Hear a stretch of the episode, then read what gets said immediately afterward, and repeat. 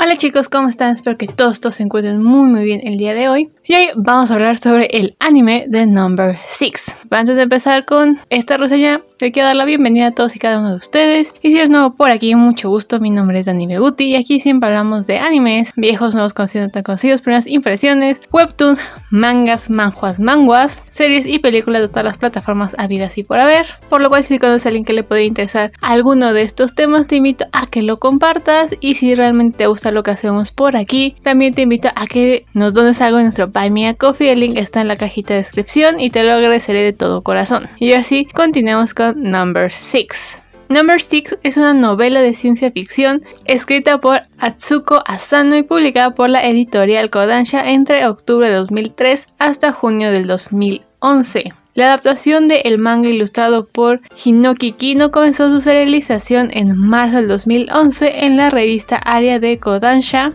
y ambas tienen un total de 9 volúmenes por el éxito que está, por el éxito de la novela y de el manga se les dio la luz verde para convertirla en una serie de anime la cual fue adaptada por Studio Bones y comenzó a transmitirse en Japón en el 2011 y tuvo un total de 11 episodios. Esta serie fue protagonizada por los increíbles sellos que son Yuki Kaji, Yoshi Masa Hosoya, Keishido, Kiyono Yasuno, Rei Sakamura y Masaki Terasoma y esta historia tiene lugar en una ciudad distópica conocida como Number 6, la cual es una de las seis únicas ciudades habitables luego de una gran guerra que casi extermina a la raza humana. También vamos a conocer a un chico llamado Shion, un niño que vive en la élite de este mundo, ya que él vive en el área exclusiva de Numbers en Number 6 gracias a su inteligencia, a su inteligencia en especial en la área de ecología pero todo va a cambiar cuando en la noche de su deudécimo cumpleaños le da refugio a un muchacho herido que se llama a sí mismo Nezumi, quien ha escapado de la policía. Desde ese momento todos sus privilegios serán eliminados. Pero luego de cuatro años Shion tendrá que huir ya que vio algo que no debía ver. El destino lo volverá a unir con Nezumi y verá que Number 6 no es más que una mentira tras otra,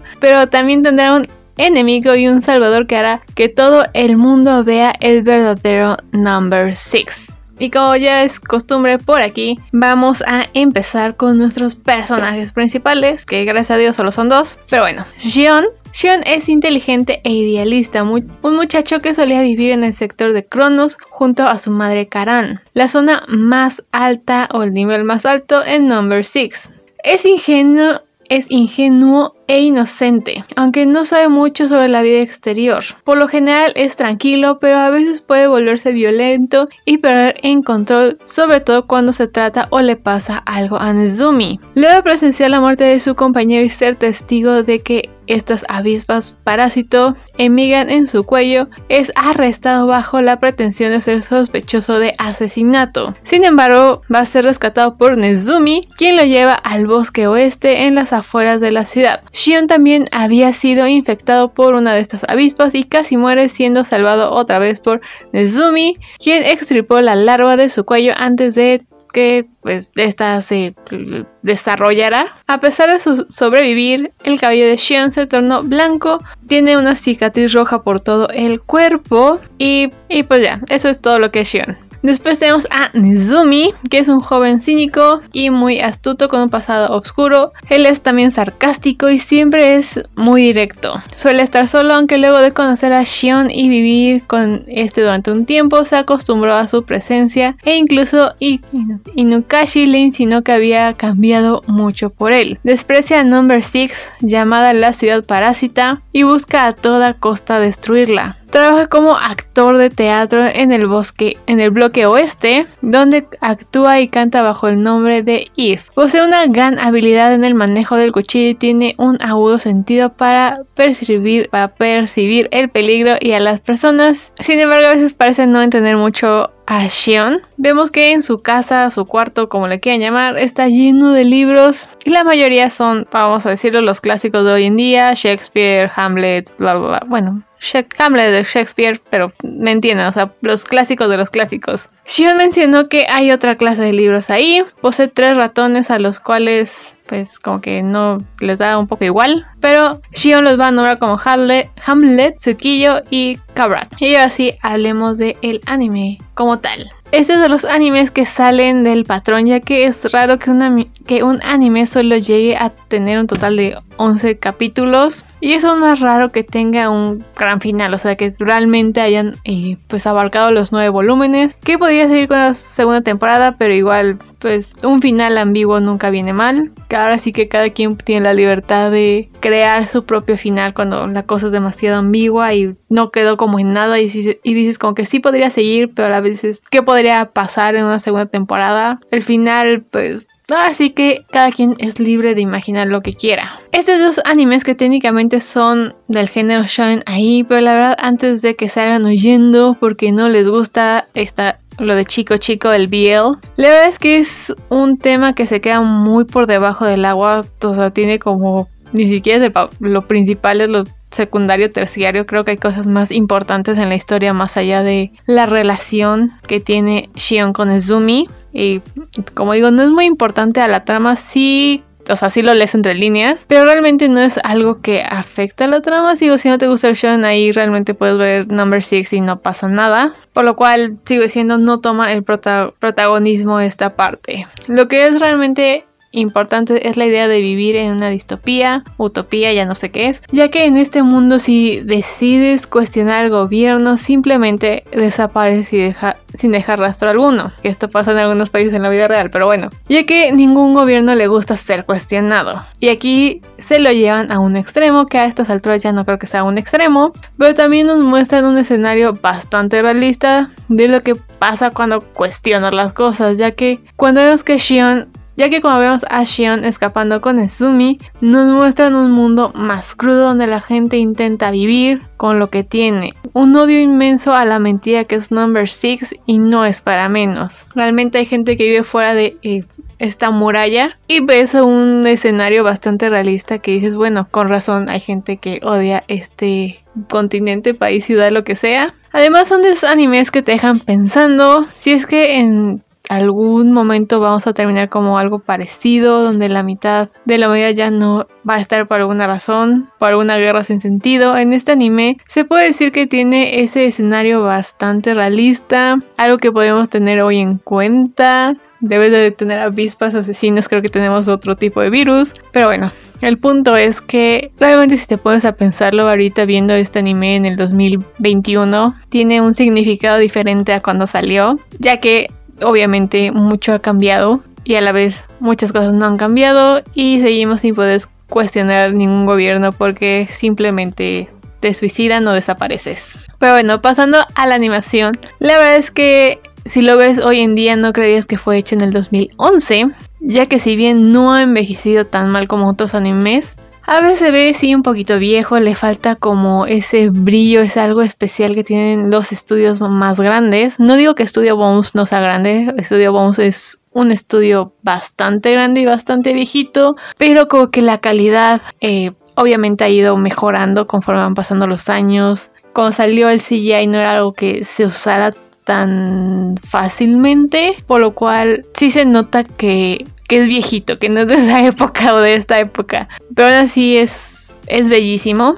Aún así es un anime muy bien hecho donde cuidaron cada, cada detalle, la animación fluye bastante natural. Aquí no hubo muchas peleas porque en sí no, no da para eso. O la historia no era tanto de batallas. En los, en los capítulos finales íbamos a ver más batallas, más cosas que pasan una batalla final entre pues no voy a decir entre buenos y malos porque nadie es bueno y nadie es malo, pero entre gobierno y pueblo. Y podemos decir que la mayoría de estas peleas o estas batallas están bien hechas. Sí se pudo mejorar un poquito la, animación, pero vuelvo a decir, el CGI no era algo que utilizaran tan fácilmente en aquella época. Ahora hablando de los personajes otra vez rápidamente, vamos, vemos que nuestros personajes tienen desarrollo o tienen más desarrollo que los otros, ya que siempre estamos con ellos, los vemos crecer, los vemos madurar hasta cierto punto, ya que si bien nos falta más para conocerlos a fondo, la cara que nos da en este anime hace un buen trabajo. En cambio, los personajes secundarios sí se ve que...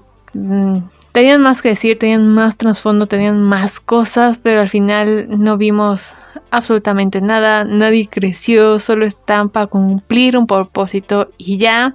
Eh, y se podía haber explorado más cada uno de estos personajes y por supuesto que sí. Hubiera sido un anime más largo y más completo, pero al final con 11 episodios pues hicieron lo mejor que pudieron. Los personajes secundarios sirven su propósito y ya, no tienen mucho crecimiento, pero tienen algo. No tanto como Shion o Nesumi que mínimo están aprendiendo a ver las cosas desde otra perspectiva y desde otros ojos, que son pues obviamente intercambiados. Y al no tener un villano fijo, la historia se vuelve todavía más interesante ya que para Nezumi lo que está pasando en la ciudad es un castigo divino muy bien merecido, pero en cambio vemos que para Shion eh, sí es un problema, ya que su madre sigue ahí, en esos muros, por lo que vemos que aunque ellos son amigos o algo más, vemos que ambos, como iba diciendo, piensan muy diferente, pero así siempre están el uno para el otro, no tienen que ser todo tan blanco y negro, cuando compartes tu vida y tu casa con alguien más, pues vas a empezar a ver las cosas desde otra perspectiva, desde otro ángulo, aunque no estén de acuerdo, respetas la decisión del otro para pensar que Number Six es una mentira y en cambio el otro pues lo ve con mucho cariño porque ahí está su vida, porque ahí está su mamá. Por otra razón, entonces vemos como ambos aprenden a ver diferentes cosas. Al final, esta es una excelente serie si a ti te gustan las series de posapocalípticas, esta es una serie para ti. Como ya dijimos, nos muestra una verdad bastante cruda y bastante realista de lo que podría pasarnos. Pero también es una serie que me ser más conocida, ya que eh, la trama y la historia son excelentes y están contadas de una brillante manera, que no puedes hacer otra cosa que verla en maratón y después no podrás parar de recomendársela a todo el mundo. Además tiene uno de los mejores endings de la historia, por lo menos a mí me gusta muchísimo esta canción que es Rekotsu no Yoru de Aimer, que la verdad es que se va a ver una de tus eh, canciones favoritas, posiblemente la pongas en repeat un millón de veces. Yo la tengo en repeat muchas veces, la verdad se los recomiendo un montón. Eh, es una muy buena serie con excelente animación. De verdad, si nunca la han visto, desde la oportunidad de ver algo que te va a dejar pensando bastante en el mundo que vivimos hoy en día y si podría pasar lo que nos muestra en esta serie de Number 6. Porque yo, yo quisiera saber si tú ya viste Number 6, ¿te gustó? ¿No te gustó? ¿La vas a ver? ¿Has leído el, el manga, la novela?